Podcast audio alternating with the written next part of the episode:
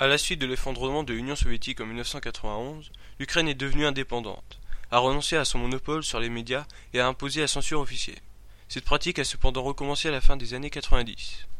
Depuis la révolution orange, il y a eu beaucoup de changements dans les médias ukrainiens. Toutefois, il y a eu une amélioration considérable de la liberté de la presse.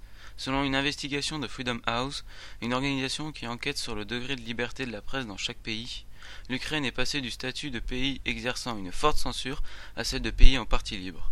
Il existe cependant toujours des cas d'abus à l'égard des journalistes. Cette révolution orange a eu lieu en décembre 2004. Son nom est celui donné à une série de manifestations politiques concernant l'élection présidentielle en 2004. D'après les Ukrainiens, ces élections ont été truquées par le gouvernement de Viktor Yanukovych. La révolution aurait mobilisé plus d'un million de manifestants à travers le pays. Grâce à elle, la Cour suprême a finalement annulé le scrutin et organisé de nouveaux votes. Dernièrement, le gouvernement a tenté de faire passer une loi au Parlement sur la diffamation. Une forte, mobilisation des journalistes a permis l'abandon du projet.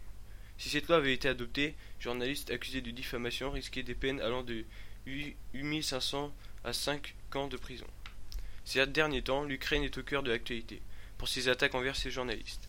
En effet, le journal Qui Vive A recensé pas moins de 40 attaques. Le caméraman d'Euronews, Roman Kupriyanov, est l'une de ses victimes. Ce dernier filmait les forces anti-meutes en train de frapper un homme à terre, avant d'être remarqué par des policiers et molesté à son tour.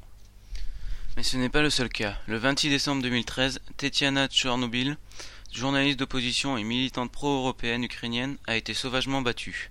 Cette journaliste écrivait des articles très critiques sur le président Viktor Yanukovych. Elle avait le nez cassé, souffrait de commotion cérébrale et avait subi de multiples traumatismes.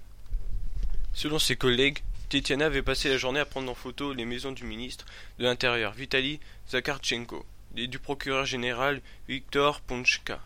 Le ministre de l'Intérieur est accusé d'être responsable de la répression contre une manifestation étudiante le 30 novembre qui a fait des dizaines de blessés et le procureur de couvrir les crimes des policiers. Elle a affirmé être suivie lors de sa mission par des membres des forces anti-meutes. Plusieurs centaines de personnes ont manifesté le lendemain devant le ministère de l'Intérieur en brandissant des portraits de la journaliste agressée.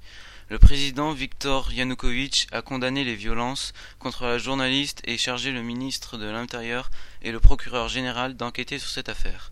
Deux suspects dans l'agression de Tetiana Tchernobyl ont été arrêtés, a fait savoir le ministre de l'Intérieur qui avait déclaré dès mercredi matin privilégier l'hypothèse d'une provocation visant à discréditer le pouvoir.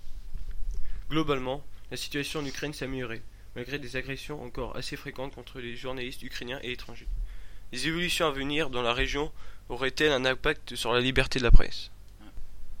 C'était Florent et Romain pour Web Margot.